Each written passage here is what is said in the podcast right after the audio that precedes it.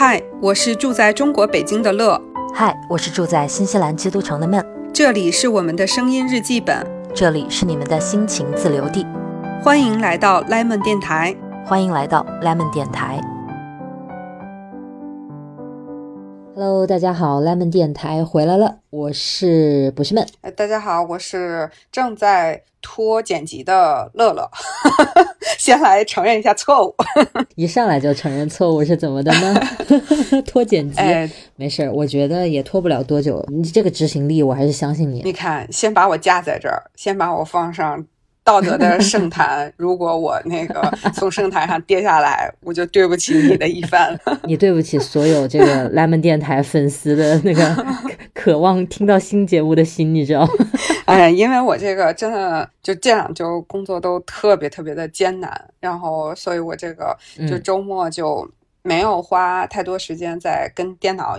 一起这件事情上，啊，我尽快吧。嗯，可以理解，可以理解。我其实挺想问问你，就是因为我现在最近你也很忙，我们私下聊的也不多嘛。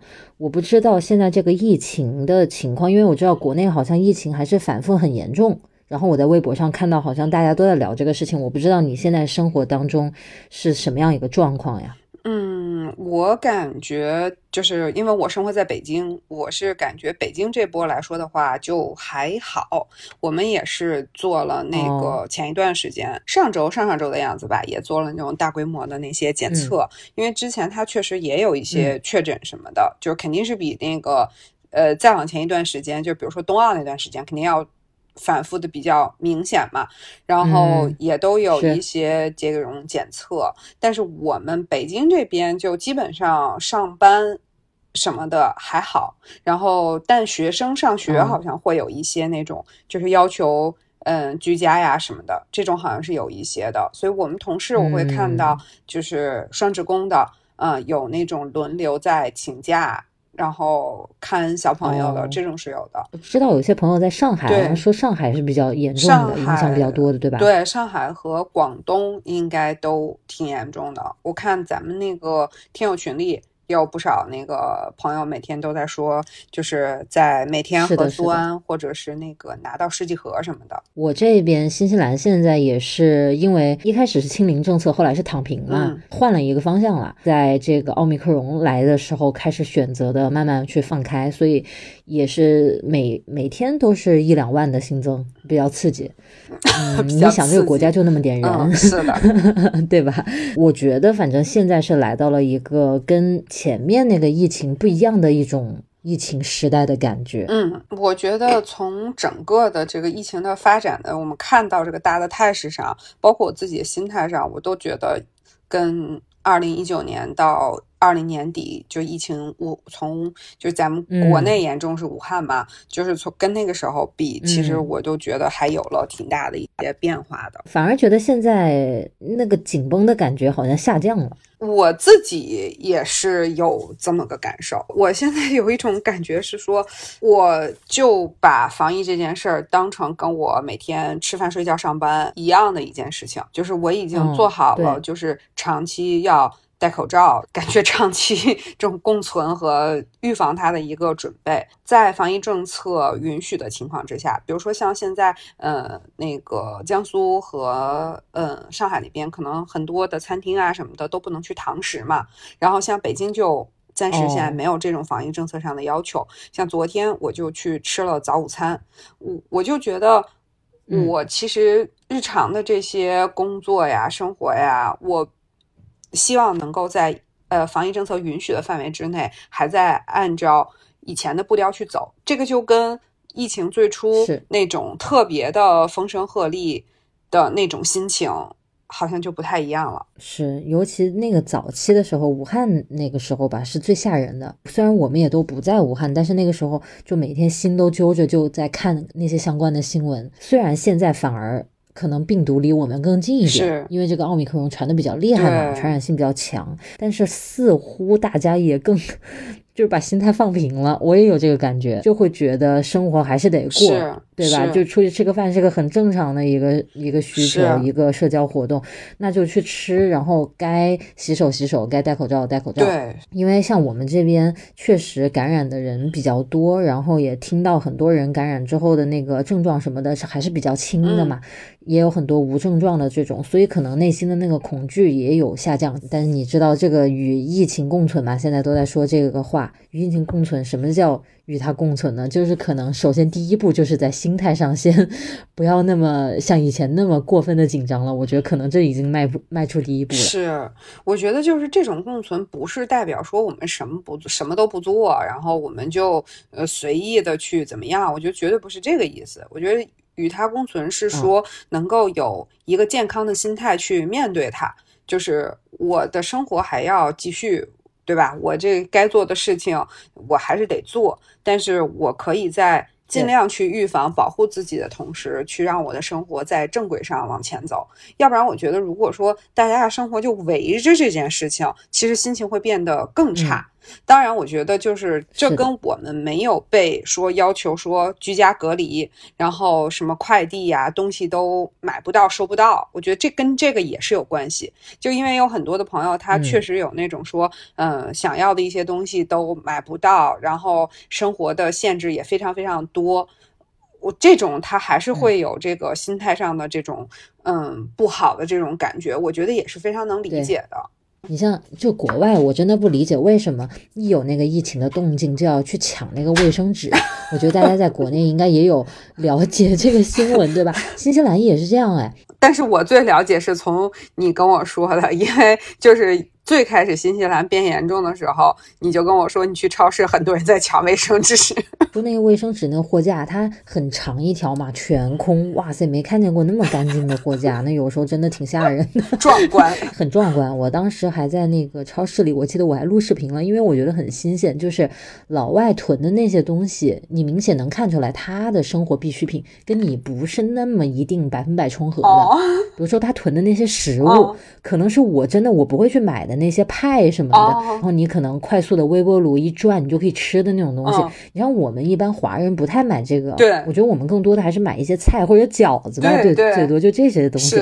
但他们就会囤那些派什么的，我就想说，哎，这些东西都没了，我还觉得挺神奇。就是我要的东西都还有，我就觉得还挺好的，有一种侥幸心理。还好这个饮食文化不一样。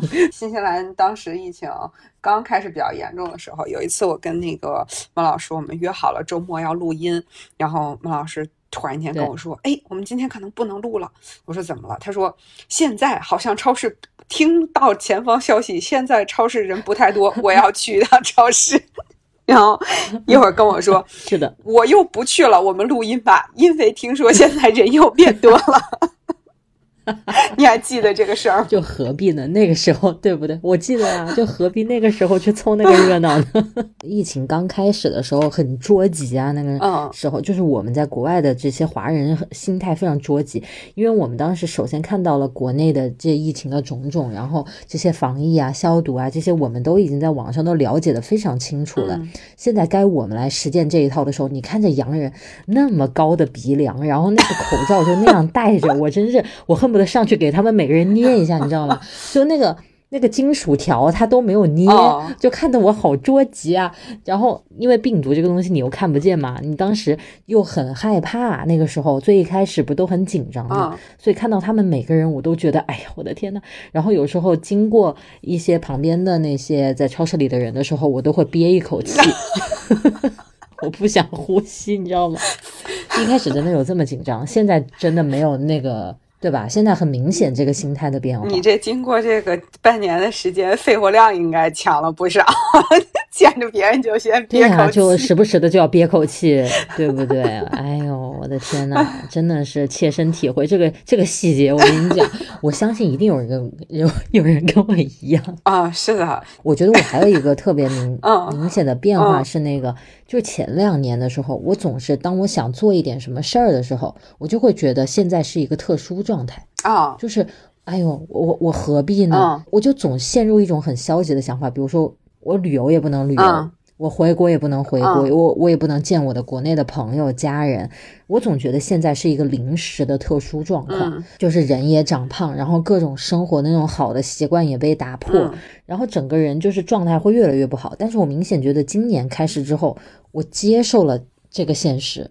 嗯，就是可能这个反射弧太长，为什么你要过了两三年才接受？但是我真的从身体上感觉，心态上感觉，我从今年开始接受了，这不是一个特殊状态，这就是现在这这个世界就是这样。对，然后你还要不要？把你的日子过好，对，就是这是我今年好像很明显的一个想法的变化。以前总觉得现在是临时的，等什么什么之后我就如何如何。以前总是这样一个句式，但是今年就变了。我现在就要开始做某件事，就要开始回到我的。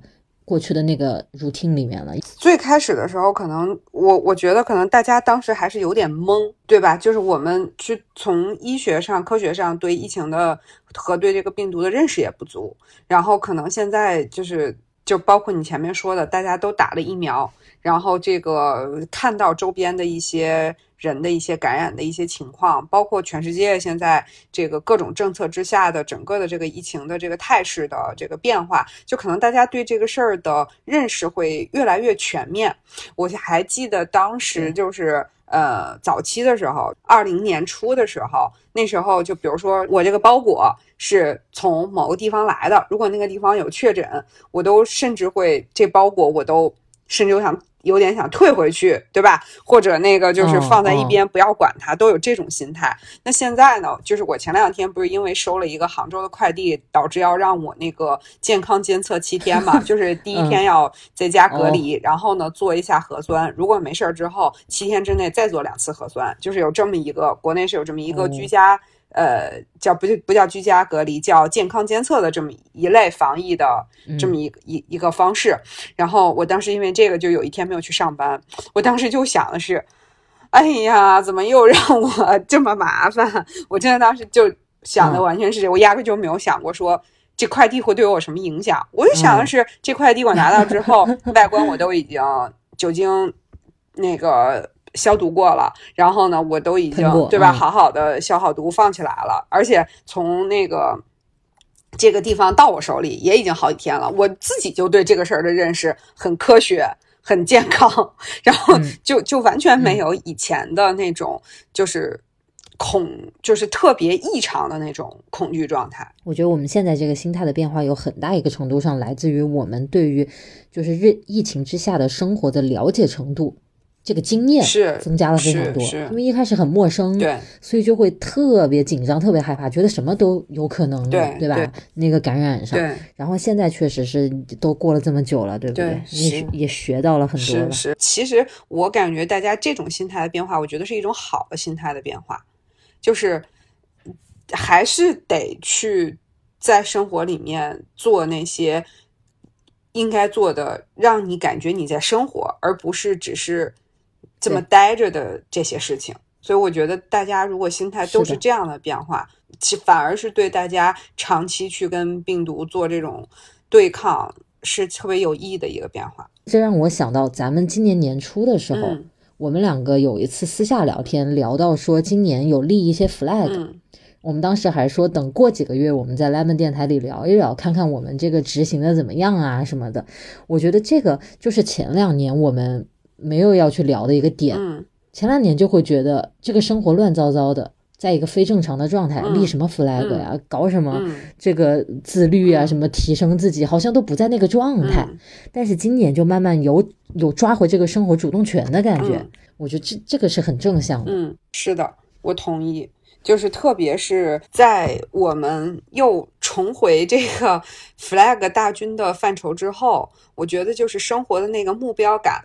和我们在生在在每天做事儿这个效率，对你的这种，嗯，因为确实疫情这个东西对我们生活的影响是非常巨大的，就是不管是从生活的细节到，比如说现在其实大家都在聊说，比如说国内很内卷，那这种内卷的一种，嗯，很大程度上是因为呃疫情影响之下，大的经济环境不好，可能很多的企业也都有一些就是负面的信息传来，嗯，就是所以大家不得不去卷，就是特别是跟这些信息共存的时候，就是我是觉得我们有一些 flag 在立起来，回归生活。我们最需要的那些本质性的一些能让我们快乐起来、能让我们积极起来的事情，我觉得这件事儿对我们自身的那个积极的意义是特别大的。在一切好像听到的信息都比较丧的时候，自己还是能。把自己鼓舞起来，自己给自己打上一针鸡血。其实从这个意义上面来讲，虽然 flag 这个东西就是很容易倒的，先把这个话放在这儿，但是它总比破罐子破摔强。是，至少我立了这个 flag，在那一刻我是对我的未来充满希望的。是我为什么要立这个 flag？我当然是愿意把它去，这是我的一个目标，我要去朝着它走的呀。对，我至少我有目标，我比不立 flag 要强。我我会这样鼓励自己吧？对，是的，是的。所以我在这个时候就很想。表扬我们各种，我们听众朋友里面肯定有很多数的我们这些手账儿，就是很多人还是要在本子上写下我这个月的呃这周的目标是什么，我这一天的 to do 是什么。我觉得就是从这么小的一件事上都能让我们过得就是更积极。我真的觉得，就是生活更有掌控感，是是是吧？就是生活的掌控和积极的这件事情，真的是自己给自己的。就如果你去是的放了，那就是放了，他他就不积极了。如果说我再把这件事儿 hold 到自己手里，那我还是可以 hold 起来的。我我现在对 flag 有这么个感觉，是的，flag 是个很积极的东西。我跟你讲，就是你刚才在讲这番话的时候，我就有一个强烈的感受是什么？如果我认为我生活的状态，我整个人的状态，一切是由外界造成的，那我永远是被动的。如果我就是觉得现在这个疫情的状况非常丧、非常糟，一切的各个方面，经济什么就业都不好，然后啥都不好，然后我也。不想去自律的生活等等，这一切我把这一切都归因于外界的话。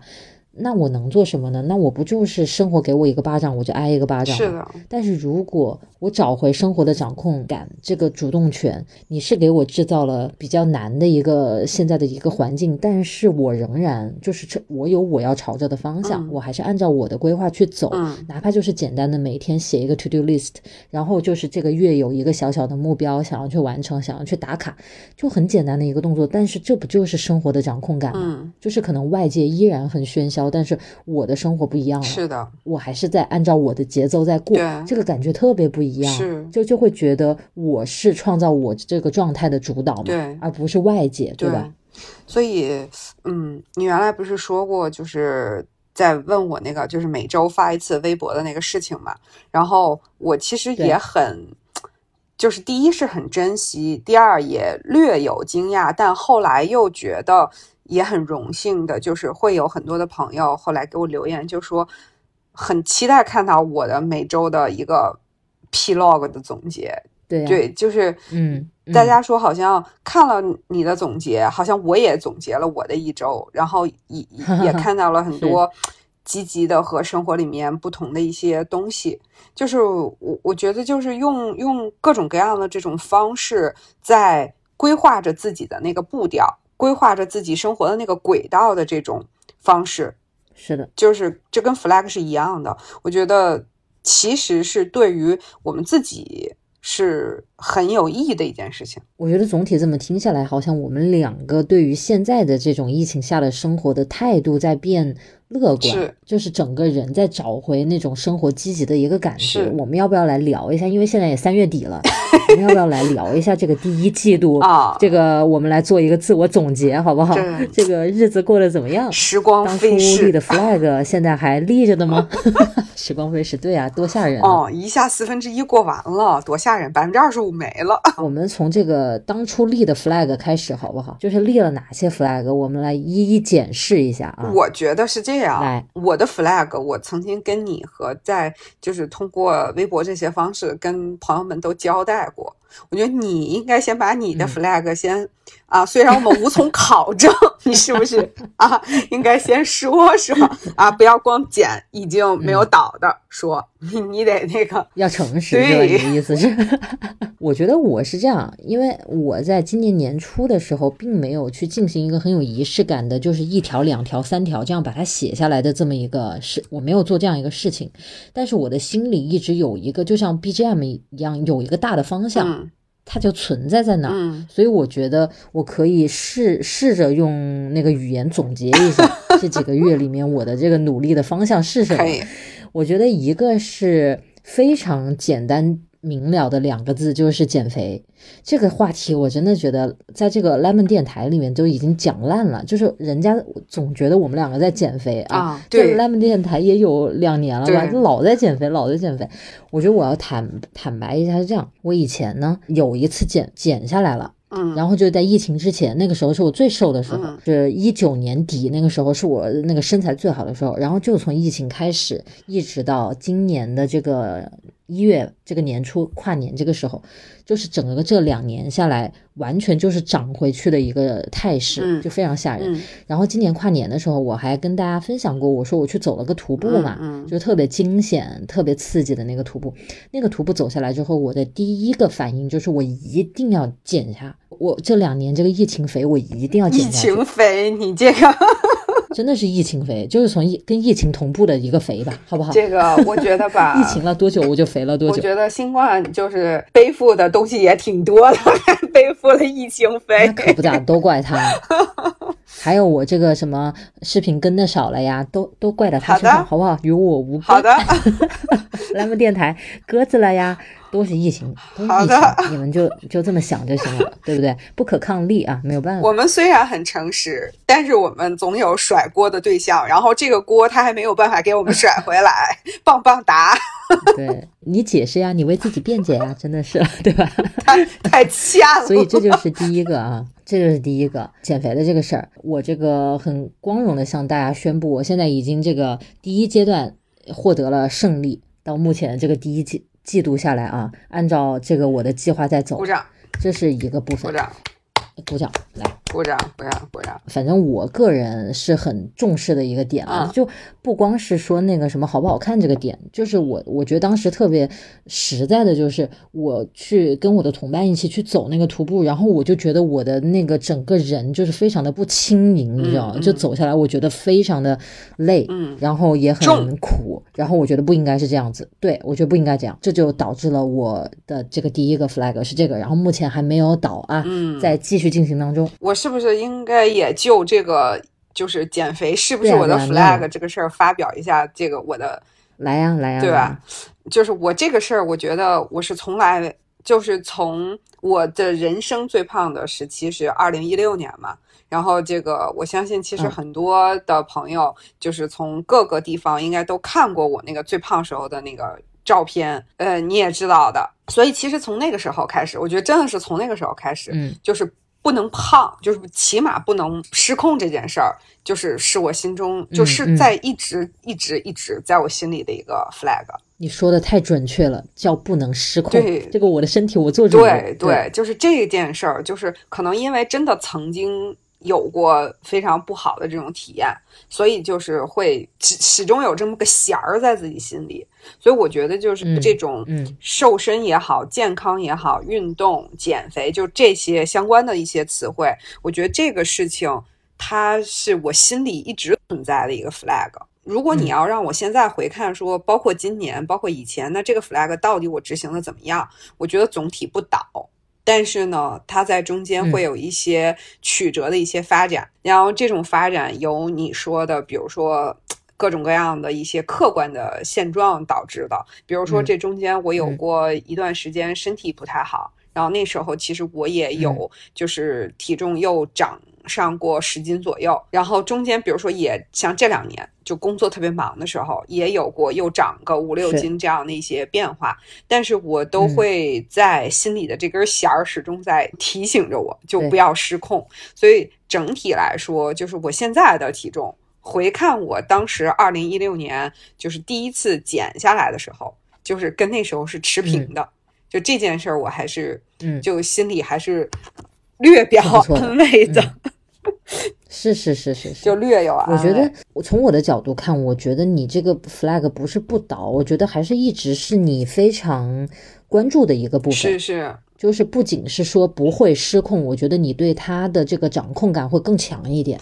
你会嗯，对于自己的这个，也不是说体重吧，就是这个身材管理吧，是非常一直是非常有数的。其实我是在想啊，有的时候是不是这种 flag 是不是已经成为了我们骨子里的一种 flag？就是 虽然可能你从一个点进去看，他可能那个时候好像有点不太去那么的清晰，对吧？没有执行的特别好，但是你从一个大的时间流上去嗯看，大的跨度上去看这件事儿，嗯一直是你非常介意的这个事情，就它一直是一个不能让完全倒掉的这么一个事情。我觉得这种是不是才真正的嗯成了我们的 flag？、我本来觉得是这样啊，但是就疫情到现在的这几年，我反观我的这个变化，我就会觉得可能我没有我想的这么表现的这么好，我没有，我肯定没有你表现的那么自律和严格的，要要不然我不会又长回去，我就是一整个全部长回去，然后我的衣服全部要收起来，全部重新买的那一种。嗯我之前我好像还跟你说，我说我把我的衣服全部进行了分类，就是稍微剪一剪就能穿的啊在一箱子里面，啊要狠狠的剪一剪才能穿的在另外一个箱子里面。啊我有几箱子衣服都不能穿，就是这种状态。虽然我也有在做一些运动，或者有时候会去想一想饮食这个事情，但是可能从这个结果上来看，这两年是不是表现的不是太好的？所以现在整个又能减下来一些，然后有一些衣服又能穿啦，就就会感觉人也觉得更轻松一些了，就会觉得哎很有动力，因为你知道在你那个。你有一点小成就的时候，你肯定会觉得，哎，就很有希望嘛。所以现在就会觉得自己变得要积极一些。以前那个时候就会觉得，就比如说去年年底那个时候吧，就会觉得心情也不好，人也胖。你说录个视频吧，有时候有一些想分享的，又想着那又得对着镜头讲，要上镜，然后又觉得哎呀，那人家又要说我胖了，怎么怎么样的，我又不想，嗯就是各种就是超级不自信，嗯然后对自己也是充满着各种否定，嗯然后现在就是在努力的扭转这件事吧。嗯我觉得这一次如果能做得好的话，我想也会是我很重要的一段经历。嗯就是再一次能找回这个身体掌控的主动权吗？我觉得这件事情是给人极大信心的。嗯我相信有减肥成功过的朋友都会明白这件。虽然减肥不容易，嗯但是你做到了的话，你会觉得我的妈呀，就是太付出有收获那种感觉，就会觉得很开心，嗯很有成就感，对，很期待那一天啊。是的，呃，我是个人的感觉是，就是在这个里面，我们有这种对自己身体的自我的控制和管理的这个意识，并且有这个行动和能力上的配合。我觉得其实把它变成一种和我们如影随形的一种生活习惯和方式。就其实现在我们看很多的一些社交媒体，有很多人去分享嘛。就比如说我其实就是大基数减下来的，就是我是不是以前没有嗯在我们的这个这个播客里公布过我的体重？我这个以前最重的时候是七十六公斤，所以绝对是大基数，因为我身高是一六五，这个嗯对于我来说肯定是个大，就是嗯肯定是偏大的大基数了。然后就是我觉得就是在这个啊嗯。这一期的标题。乐老师勇于公布当年最重体重，感叹号，感叹号，感叹号。好的，为了我们柠檬电台，我就就同意了。拼了！你这个人是多想红 啊！是的你继续。你看，我们都积极的回复了樊一茹了，就可见我们小红的心是啊，多么的迫切。对呀、你看樊亦茹都来给我们 lemon 电台留言真是，然后两个主播立刻上去蹭了一把，真对对的是了，绝了。对我上次看到那个留言之后，嗯我就跟咱们听友说，我说望樊一茹老师明白一个道理，就是你的黑粉才是你的真爱粉，因为黑粉是可以接受你所有的不足的。对啊，黑粉是发现了你所有的不足，仍然 你在当你的粉的那种人，对不对？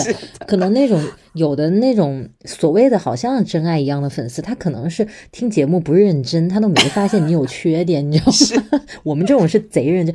我我不妨告诉大家，在我们今天录音开始之前，我们两个聊了一个小时的东亚观察局，大聊韩国政治，我的天呐！我们又乐老师还说这一段都没录下来，太可惜了，这都可以撑一集节目了。对对，我们再 Q 一下那个东亚观察局，看这次能不能把那个小新和那个沙老师给 Q 过来啊？我觉得难，我觉得我们沙老师是很难，对吧？算了，我们沙老师是活跃在豆瓣的，不是玩小宇宙的，你得去豆瓣 Q 他。对我准备就最近运作一下。我准备为了沙老师下载一个豆瓣 app，我是有的，然后我就是就是不怎么发。我准备为了沙老师要玩起来，你看我多拼啊！我让他成为你唯一的关注，然后给他都点赞评论这样子。好的好的，行，我们那个跳回来哈。刚才我们说到就是这个瘦身的这个 flag，我觉得就是。当我们可以把我们曾经立的一个 flag，就是真的让它变成我们一种生活习惯的时候，我觉得这件事儿就特别的有意义，也有价值。你你说，我也我从大基数到现在，我仍然会很喜欢吃面包。就是面包真的是我人生的挚爱，就因为昨天我有个朋友还问我说：“乐乐，你不是以前生酮吗？你不搞了吗？”我说：“其实我从来没有搞过生酮。”我说：“可能是对啊，你啥时候？对，我说我从来没有搞过生酮，而且我告诉你原因是因为我太喜欢吃面包，所以我我我我是觉得就是呃，虽然我我在这里面是坚持着我喜欢吃的东西，我也没有让自己说。呃，当然肯定会有阶段性的严格一些，就是我我会去选择在某些时候去摄取一些我仍然喜欢这些东西，我没有让自己很痛苦，但是我又对自己有个要求，就让我的这个生活习惯变得相对是一个平衡的一个生活习惯。可持续，对对对，我觉得这一点特别重要。对我其实是想分享这件事情。哎，我也想在这里插一句，我也有一件事情特别想借这个机会跟大家分享，就是放纵，嗯，一点都不享受。因为我有非常切身的体会，比如说乱瞎吃，就是比如说暴饮暴食。然后我狂吃，我想着我芝士蛋糕，我火锅炸鸡，我全部冰激凌，我各种狂吃，这是一种放纵吧。还有一种放纵就是，比如说我一天什么事儿都不干，我就狂看视频，嗯嗯，然后我打游戏或者怎么样，我我天天这样子，因为我自由职业这么多年了。我完全有这个空闲去这样过日子，但是可能如果大家认多认识一些自由职业的人的话，你会发现自由职业的人多多少少给你一种他好像有点自律的那个感觉。是的，为什么会这样？因为他完全放纵过。我就不起床，我可以一直睡，因为我不需要去上班，我不用打卡，我没有通勤，没有人能管得了我，我是我自己的老板。我这些年我太多机会可以去放纵了，我也都放纵过了。我诚实的告诉大家，如果你不需要上学，那个放假一点都一点意思都没有。如果你不是一个在做着有意义的工作，然后就是辛勤工作了几个月了，然后迎来了一个春节，那个春节的假期也没有任何意思，就是没有对比。你不会觉得那个时光是多么的珍贵。如果你平时没有那么一点点对于自己生活的掌控和自律，你就不觉得那个周末跟朋友的聚会有多么了不得，有多么难得。就是我这么多年下来。这是我一个超级切身的体会，就是无限的放纵一点意思都没有，而且会让你越来越难以享受生活，因为你人的状态会越来越差，对，然后能让你开心的东西会越来越少，是，比如说像乐老师说的，他仍然在吃他喜欢的面包，但是如果天天吃，可能他那也没什么意思，说真的，然后你还可能很容易去发胖，但是我觉得这个东西真的得体验之后才会有这个真实的感受，如果你没有去那个狂吃去狂玩。然后你可能还是会觉得，哎呀，这样还是好啊，上班多苦逼呀，对吧？跑步多累呀，对吧？是我记得，在我也是这个呃没有这个坐班的工作的那一段时间里，我记得其实我跟那个孟老师，我们两个人还是对。呃，让生活自律这件事儿，我们还是有挺多的交流的，因为那时候我们的这个工作方式和生活方式是很接近的。我记得在那个时候，我们两个人都一直在互相提醒着一件事儿，就是我们应该给自己弄个课表。就我们当时有一段时间真的说过这个话，就是说我们也会说。早上几点到几点要做什么？就是就跟大就是跟正常去上班上学一样，可能我几点到几点要上这节课，我几点到几点要去开这个会。就我们也需要一个课表的一个东西。就是如果说我们出现了一段，我记得因为我们聊过黏糊状态那种话题嘛，就是如果持续一段时间。状态里，其实就是孟老师所说那种相对来说比较放纵的那种情况。你持续那么一段时间，其实你是找不到你生活里面的一个焦点的。就是我，比如说像。老陈像董大国他们去周一到周五，他们再去坐班，然后我们这一个星期去放纵，然后等到周末的时候，我们再跟他一起去玩儿。我就觉得去吃去玩这件事儿也没什么大意思。是的，而且你内心其实一直背负着一个隐隐的一句话，就是我这一周一事无成。然后现在是一个 family time，我就跟你一起出来吃吃喝喝、看看电影什么的。但是我我会觉得，反而会觉得我。我好像不值得这个出来玩的这一段。Happy time，因为我周一到周五也没有干嘛，我就是在那里躺着坐着吃，然后会觉得对自己更充满了否定。最强大的一种生活模式就是 routine，对，是的，是秩序感，是的，你一定要有秩序感，你不能今天这样，明天那样，然后一个很清晰的一个明确的一个呃头脑，知道我现在该做什么，这是真的是切身体会，我觉得可以就是补充这一段在这个地方。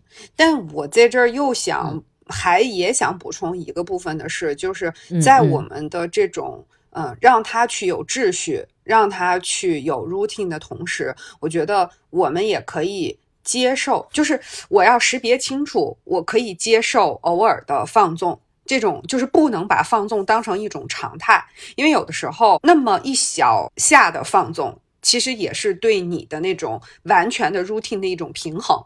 就是不会让你太紧。对，我觉得你所说的这种叫适度的，对吧？适度的换个脑子，换一种生活方式，就是去享受一下生活这种感觉。我觉得这个反而应该是我们的这个秩序当中的一部分。是是。但是我们前面说的那种丧失秩序感，就是我不知道我该干嘛，然后我就瞎混，然后我就做一些，对吧？就是随便的那种事儿。我觉得那种真的是。可能在一开始初期你会觉得很爽很快乐，但是如果你有这个机会，你像我一样是自由职业者，你永远就是你工作你就有收入，你不工作你可以选择你每天玩呀，没有人管你，没有人谴责你。如果你体验一下这个之后，你会觉得它与你的身与你的心没有任何好处。是。这是真的是切身体会。是的，嗯。但是如果说我们在强大的秩序感里面能够识别到那一下的放松或者放纵的东西，然后我们又能放纵之后比较快的收回来，我觉得当我们可以这么一种听起来有点收放自如啊，但是其实我觉得在一段时间之后并不难这件事儿，就是我觉得这样的一种生活的平衡感，还是会让你整个人的状态都是比较积极。能够感觉生活是一件有意思的事情，是的，我就是觉得这个东西需要对比，你要有紧，你才觉得松是可贵的。是，其实我们都会喝酒嘛，就是特别是你跟我，我们俩都都有喜欢喝一点。但是如果你就像你天天喝特别好的酒，或者说你天天都在喝，你就变成了一种酗酒和一周某一个，比如说像我现在，可能周三、周四的晚上，哎，我会喝一杯。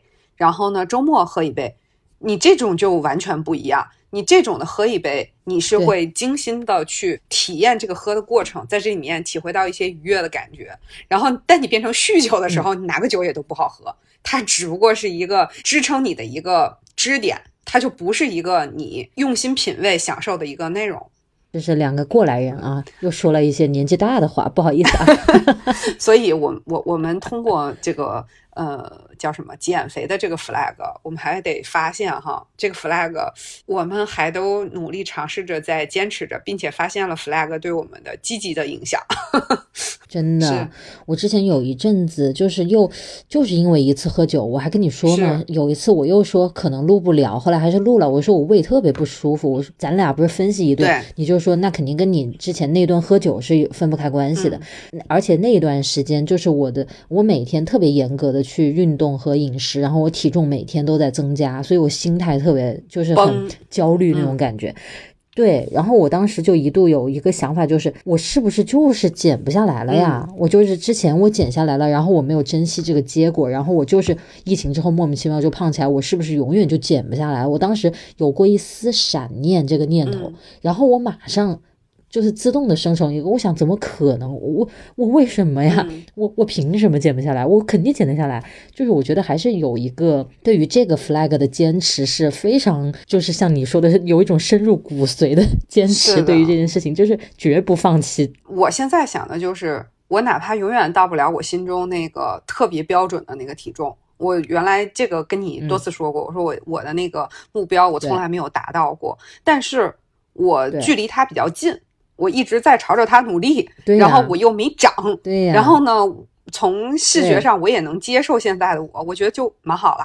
是不是一百分？但是也有个九十分、八十八分吧，是总比回到五六十分强吧？对不对？好，我觉得这个点聊得很透彻了，我们是不是可以 move on 一下？对，所以你你再来说一个。对，今天我们其实原本是想跟大家分享的内容多一点，但是我们可能今天会聊的深一点，所以我也想分享一个，就是这两年对我来说的一个跟你这个事儿比较像的一个 flag，就是读书这件事儿。就是我就在等着你 Q 这个点来吧，因为我印象很深，你今年开头的时候跟我讲了这个，对，你是第，你就说你的 flag 第一个你就跟我说的这个，所以我一直记忆很深刻。你说你今年在读书这件事情上面是很重视的。我其实这这个 flag，我觉得就真的是已经立了挺多年的，因为我是那个读书的时候很喜欢读书的人。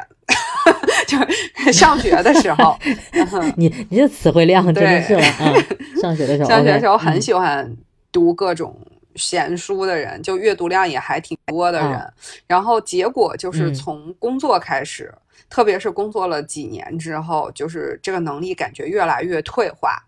就是我我我觉得，特别是近个三五年、五六年，这种碎片化的社交媒体的这种主流化。比如说什么呃短视频呀，然后微博呀这些东西的主流化之后，我觉得我的能力就丧失的更加的明显。你看，我也先甩个锅，先先甩给科技的发展，互联网的发展，怪这个，对，他也没有办法，你比我甩的事儿还大。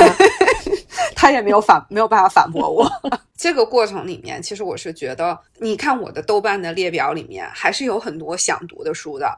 然后每次这个各种的这种活动的时候，我也会去翻，说要不要买一两本。然后一直都是有这种。就是在做着想想去读书、想好好读书的一些努力和准备的，嗯嗯，但是实际落到这件事儿上，其实行动力都挺差的。就可能我一年真的也就能读个两三本，就三四本，就特别少，我就觉得太少了。我是觉得，就是如果说是一个。比较忙碌的工作状态和生活状态的话，我觉得怎么着我也应该一年读个十二本，就是一一个月一本，我觉得是个一个月一本，对我觉得是个我心里也是这个，对吧？我觉得是个底线性的事情。但这件事儿，甭管我前些年全职工作，还是呃最近的前三五年做这种自由职业的工作的时候，都是没远远没有达成的。就是我其实是，就是。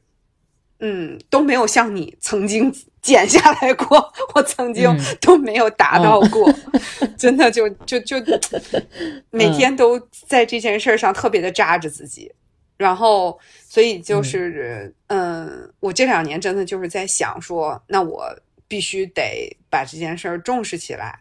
然后我在嗯。最近这两个月就回顾了一下我二零二二年的这个读书，我都在那个豆瓣上有了那个记录，所以我现在可以看一下，我从今年的年初一直到这个就是现在吧，我全部读完的书有三本，然后呢，把以前收尾的书有三本，就也就是说我在这个期间里面，呃，收了六本书，这三个月的时间。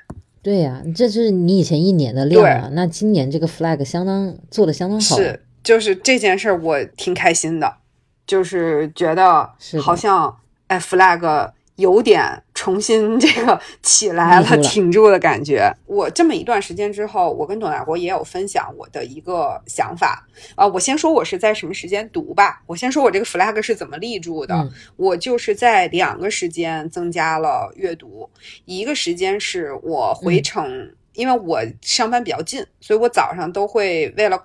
呃晚点出门，然后我都会打车过去，然后就几公里的距离。嗯，我晚上回来的时候是坐地铁，然后我这个地铁的这段路它是那个手机信号不太好，就是网络信号不好，然后再加上虽然距离很短，但是我中间要转车，所以整个的时间会变长。然后我就把这个时间全部进行了读书，就微信读书。而且它算是整块对，虽然它也会被挺好，对，虽然它也会被断掉，因为我要转两次地铁嘛，所以就是会截成一段一段。但是我只要是站在那儿，我就读，所以其实这样无形当中就增加了我。一个扩充的这个时间，你觉不觉得，就是当你规定了说我自己在地铁上的这个时间段我就微信读书之后，你觉不觉得这件事情其实执行起来是很容易的？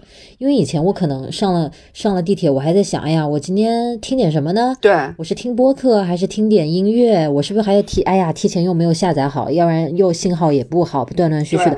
就以前就在不断的做选择这个动作上面就浪费掉了时间。然后现在我早已经想好了，就像咱们前面讲的课表。一样，对我一上这个地铁，我就是看微信读书，就这么简单，对不对？就执行起来了。我觉得这个是坚持一个好习惯特别重要的一个环节。就是它的信号不好，也真是给我这件事儿提供了一个帮了你了。对，就我现在就是一般是下地铁之前，我就把那个，嗯，因为读书的时候，我觉得不要听有歌词的东西嘛，我就把我那个古典音乐。古典音乐的那个歌单打开，因为请常听的一些歌单它就缓存了，我就打开，然后进去之后我就拿出微信读书就开始读，然后还有一个时间段还有一个时间段呢，是我的那个吃完饭回到公司座位上，然后那个时间。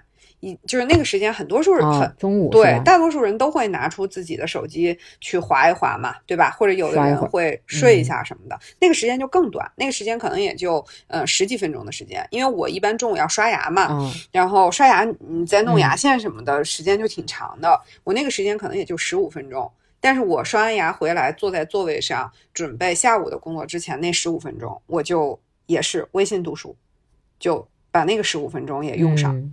对，其实你这么说起来，你会觉得十五分钟太短了，对吧？但是你现在三个月过过去，再回头一看，哇，读了这么多东西。对。就真的积少成多，即视感是是，但是这一周吧就不太好，就有点失控，就是因为中午那个最近工作很忙，我中午吃饭都不太有时间，所以像中午这个时间就嗯晚上也少，是因为晚上要加班到九点多，我就打车回来了，所以最近的这两周就坚持的不太好，就是看的很少，然后但前面的就是这两个多月的时间都是按。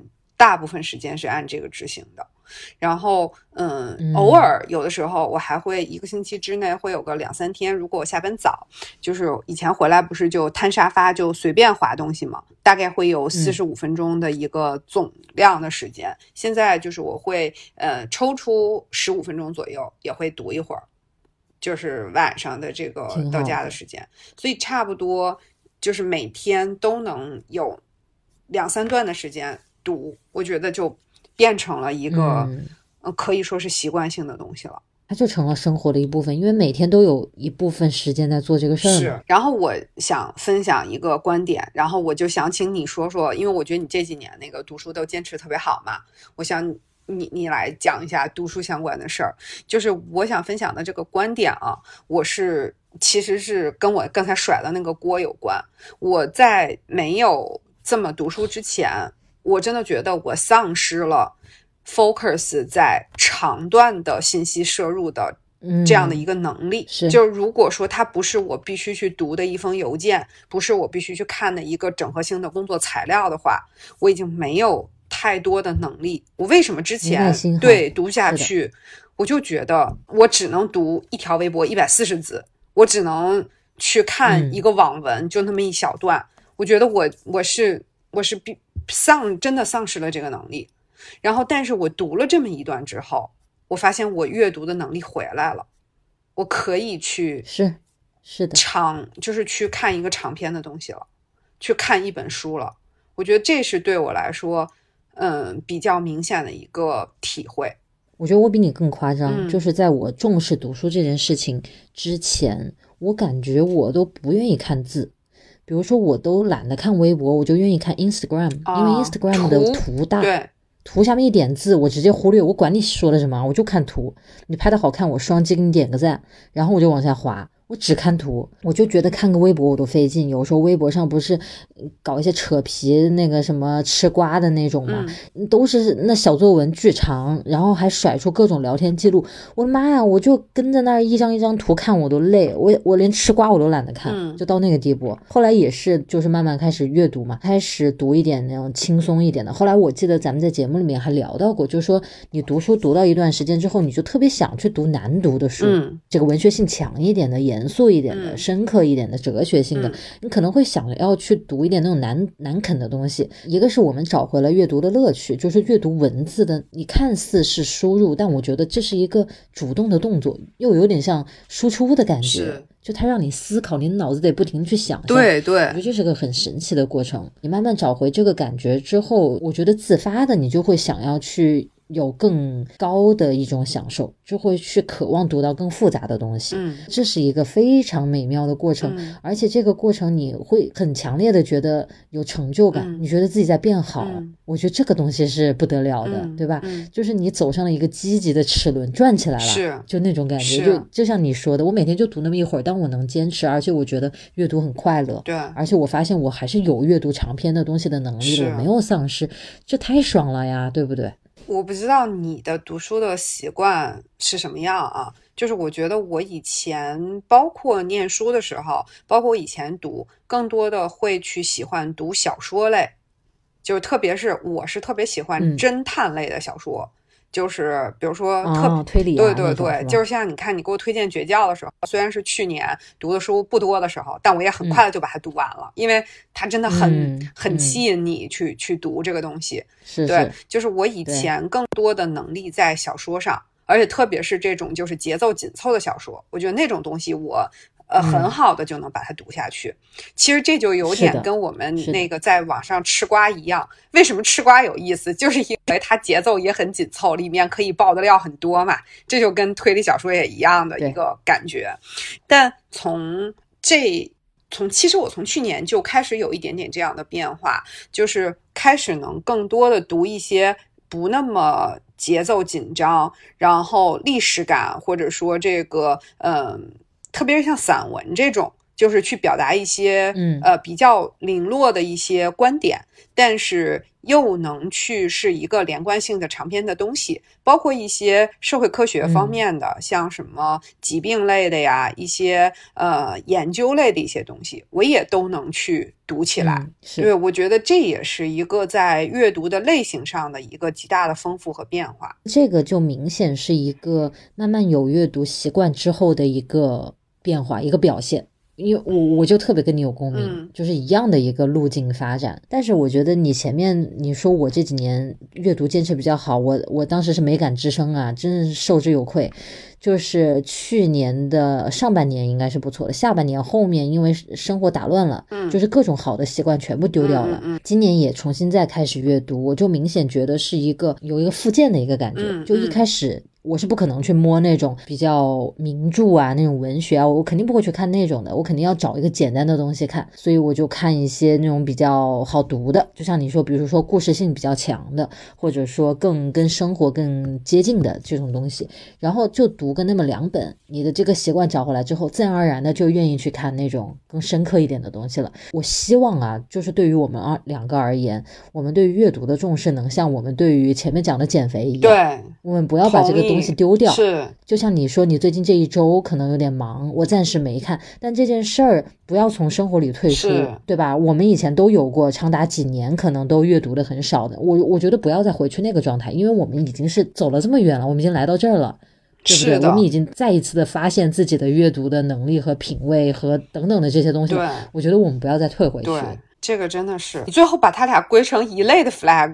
我们今天聊了半天，我觉得我们是最终好像有一个观点是我们一直在说，但是可能没有特别明确点出来的，就是当 flag 变成我们的习惯的时候，那 flag 就是甭管是短期之内看起来倒了，还是说执行的不太好，但它在长期的一个长时间流的里面，你会发现它成为一个和我们如影随形，跟吃饭睡觉一样。对我们来说有益处的事情，我觉得这个点是是我们可能在呃运动、瘦身和阅读这两件事上，可能是我们都要这么去运作的一个事情。是的，是的，而且真的，我结合我这几年的体验，我真的是也是对我自己说，也是跟大家去分享，就是我觉得不要对自己有破罐子破摔这样的想法。嗯，人还是要爱自己的。你为什么要对自己如此的失望，不去向好的方向去走呢？我在阅读和减肥，就我们前面讲到这两个话题上，我都有过破罐子破摔。我最终我都会发现，我一定会拾回嗯那个我向往的那个目标，我一定会。找回这个希望的，而且我会再次朝着这个目标走。嗯，这时候我就会想，我前面何必浪费那么长时间去去沮丧呢？然后我让自己的那个起点越来越靠后，我何不就在那一刻就开始朝前走？为什么还要继续在后退呢？所以这就是为什么我前面跟你说，我说我们两个再也不要回到以前那样把阅读。丢掉，把阅读忘记的生活里去了，因为我们已经把它捡回来了。因为我们明知道我们是希望更多的去阅读的，嗯，我们是希望自己对于自己的身体有掌控的。我也告诉我自己，我不要再回到前两年那样子，就是疫情。我虽然甩锅给疫情，但当然是因为我自己。我我也不愿意再回到以前那样子了，我要找回生活的掌控感，这是我就是今年吧过到第一个季度过完了，这是我特别有感触的一个点。对，我觉得今天正好咱俩做一个总结，我觉得蛮好的，就是三个月这这样一个时间卡的很好，是去做一个小小的反思。我觉得大家也可以总结一下自己这三个月，我觉得勤做复盘，勤做总结。对生活很有益处。对，所以我其实觉得生活里面我们不能改变、只能接受的部分，其实特别特别特别多。就是你就像这个疫情，对吧？这甭说咱了，全世界这么多的科学家，这么多的这些，是连钟南山老先生都对吧？都只能是做一些预测的这种嗯东西。就是我们太多的东西是我们控制不了的，所以我们需要在生活里面有一些掌控感，就是不要让特别特别多的东西都在随波逐流。我不知道我这个举例是不是恰当，我还是在嗯下载抖音的呃半年之内就卸载了抖音，就是我我我是觉得是要做一些。掌控和选择的，不是说这个看抖音就是一件不好的事情啊，绝不是这个意思。嗯，嗯对，对于我们两个人来说，我们希望对我们的生活更好掌控的是刚才的那两个方向。我觉得这个东西我们一一定要努力，就哪怕花再多的时间，我们都还是有能力去识别到的。我觉得我们要识别出那些。呃，我们可以掌控，我们能掌控，我们愿意掌控，又对我们有帮助的那些东西，朝着自己想去的那个方向走，然后努力的在生活当中建立秩序感，能有一个 routine，能有一个健康的生活方式，我觉得就是在现在这个生活当中给自己找几个锚点。是。就像你说的，我是一艘小船，可能现在这个有时候风平浪静，有时候这个大风大雨的，对吧？都说不准，这是生活抛给我们的。但是我一定得有几个锚点，我不能全然的随波逐流，那我真的就是不知道我要去哪里了。我还是有我的方向要去。要去航行的，所以我觉得，嗯，你刚才说的我很赞同啊。觉得也不是说规定大家怎么样，但是至少我们两个是很清楚我们想要朝向的方向的。所以，我我也觉得我们一直以来都有在这个路上去共勉、去互相鼓励等等，去更多的分享。我比如说心情沮丧的时候可以去倾诉，然后有成就的时候可以互相鼓舞。我觉得这个也是非常感谢乐老师的一点。然后我们两个又是朝着共同的目标，所以我觉得在这个。过程当中是一个特别好的一个陪伴，就好像并肩前行的两艘小船一样，我觉得这个感觉是特别好的。因为我们做了播客呀，因为我们做了 Lemon 电台，它也是我们的。我以为你要说因因为我们都胖了，我就想说嘛，最后其实 Lemon 电台我们发现也是我们最开始好像是想立个 flag，说我们要录个电台，我们要把这件事儿做下去。对。但现在它就变成了跟我们如影随形的一件事情。我们可能中间就会说，我们这周什么时候录啊，对吧？我们这周大概是怎么个安排，我们都会自觉与不自觉的在每个周末两三个小时的时间空出来来做这件事情。是的，秩序感的一部分。是是是的。到了这个节目的最后的这个阶段，我觉得我们两个人是不是每人给大家一点这个干货啊？就今天我们提到两个主题，一个是那个呃运动、减肥、瘦身，类似于这个主题；还有一个是读书。我觉得我们可以各自跟大家推荐一个，比如说对最近啊，我特别推荐的一本书。我最近在运动、减肥、瘦身上面。特别推崇的一个运动、一个方式、一个小习惯，我觉得我们就最后每每每人给大家留一点小干货，也可以让大家去尝试一下。好，我先来啊，我那我说一个超级有实操性的，好不好？我就不说那种什么要打起精神这种话了，我就给大家推荐一样东西啊，叫苹果醋。这个东西。就是我那次跟乐老师说，我胃特别难受，然后我想起我家有苹果醋，我好久没有喝过了。它就是在水里面稍微放个两勺那样子，你把它稀释了，不是直接灌苹果醋去喝啊，就是把它放在水里面去稀释掉，就像冲那个蜂蜜水一样那种感觉。那个水就是有点酸酸的那个味道。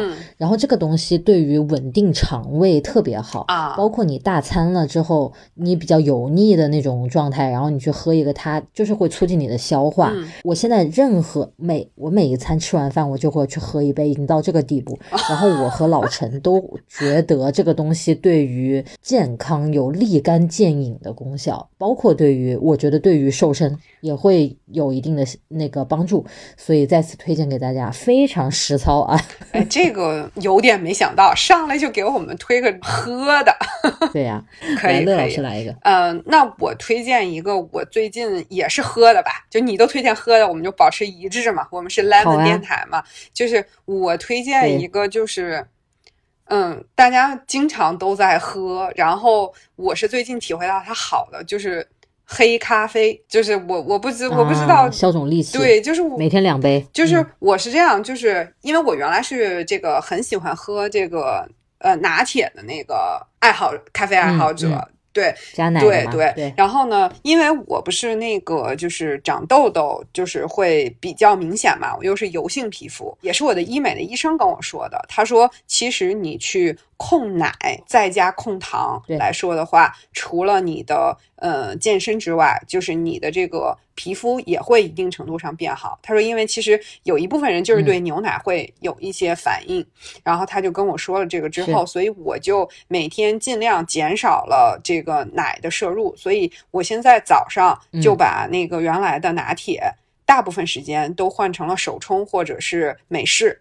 因为我意式机什么的都有嘛，然后第一，我觉得是呃，确实减少了这种呃这牛奶的摄入之后的呃长痘痘会变少一些。第二，就是我会尝到更多咖啡的风味，就是以前就咱们也讨论过豆子的风味嘛，这个我也更多体会到。然后再加上我觉得黑咖啡真的有一些去水肿。然后这个让你的这个新陈代谢跟你的运动结合之后，会有变好的，就是会有这么整个的一个感受吧。我其实还是在喝拿铁啦，就是可能隔一天还是会喝。我觉得这个就是可以适当的去平衡一下，感受一些新的感受。嗯。所以我就说嘛，这个如果说你喜欢喝那个奶咖，也是可以喝的。就是我也没有完全放弃这件事情，但是可以在这个里面也没必要，对啊，没有必要啊，那点奶，对对对，我是特别。我真的不会是为了某一个目标，我觉得你可能也是类似，不会为了某一个目标而全然切断自己所有的乐趣的一个人。你最后达成目标了，你也成了一个很很郁闷的，对呀，对呀，一个状态了。是的，那最后我我觉得那个我们在每人推荐。一本书吧，我先来，我这个必须要要推荐，特别想推荐。我之前已经在微博上推荐，我知道了，我知道了，你已经跟我推了。对对对对对，就是那个马伯庸写的那个《长安的荔枝》，哎，大家一定要去看，太好看了。我是那个 乐老师跟我狂推，对对对，真的就一本小书，就是他虽然是讲个古代的故事，但是真的写尽了怎么说怎么讲，就是。我我觉得，如果你在一个社会体系和这个工作的体系当中去待过，应该没有人没待过啊。可能就是单纯的学生朋友会没有那么的感受，但是那也在班集体里待过，也有人情世故。是，但是如果说你是在社会的大的这种立面打磨过，在职场上，嗯，什么这些打磨过，你会特别的有共鸣，你就觉得他真的写尽了这一切。非常好看，我一定要去看，超五星推荐。那个，那我也推荐一本啊，我推荐这本，其实在之前也在微博上跟大家提到过，就是库索写的《我在京都居酒屋》啊，非常好读的一本书。但是就是睡前看会很饿，因为里面讲很多吃的啊一些东西。但是我特别喜欢他的，他提到的就是他不是刻意的去一家一家像旅游攻略一样的去介绍每一家这个居酒屋，而是因为他住在京，他现在定居在京都了，应该是他又会日语，所以他其实是生活在这样一个环境里面。从这样一个视角，他又是有采访的这种功力，有文字的这个比例的，以他这样一个专业出发，他去跟这些居酒屋。去三番五次的去打交道，他作为食客，他怎么去品味这些东西，然后不同的季节搭配什么什么样的很有讲究的一些东西，然后包括跟这些居酒屋的店主去聊，为什么就开这一家店就不开分店，就那五六个位子，然后天天干得很辛苦，这一切图什么？然后你为什么那么讲究这些东西？他就是前一个月的这个鱼跟后一个月的这个鱼真的有区别吗？等等的这些，包括很多的一些在地的一些文化的。一些东西，我是觉得整个读下来，感觉就是很轻松、很享受，然后整个气氛觉得非常舒服的一本书。嗯，再次推荐给大家，非常的完美，非常的完整，完美的结尾。是是，好，内容很充实啊，大家多多给我们这个点赞互动，好不好？对对，然 后这么直白，然后记得那个提醒一下那个樊一茹，我们今天又 Q 他了。如果那个你是跟樊一茹干的，你这个黑粉。然后，如果谁能把那个沙老师给我们那个搞过来啊，到时候发他一朵小红花。我们这是一切都靠大家了呗，这是又是要通知樊一茹，又是要把沙老师搞过来留言，真的是太过分了，行吧？行，行吧，我们我我赶紧让乐老师这个刹住车啊，免得一会儿还要把陈小新也叫来。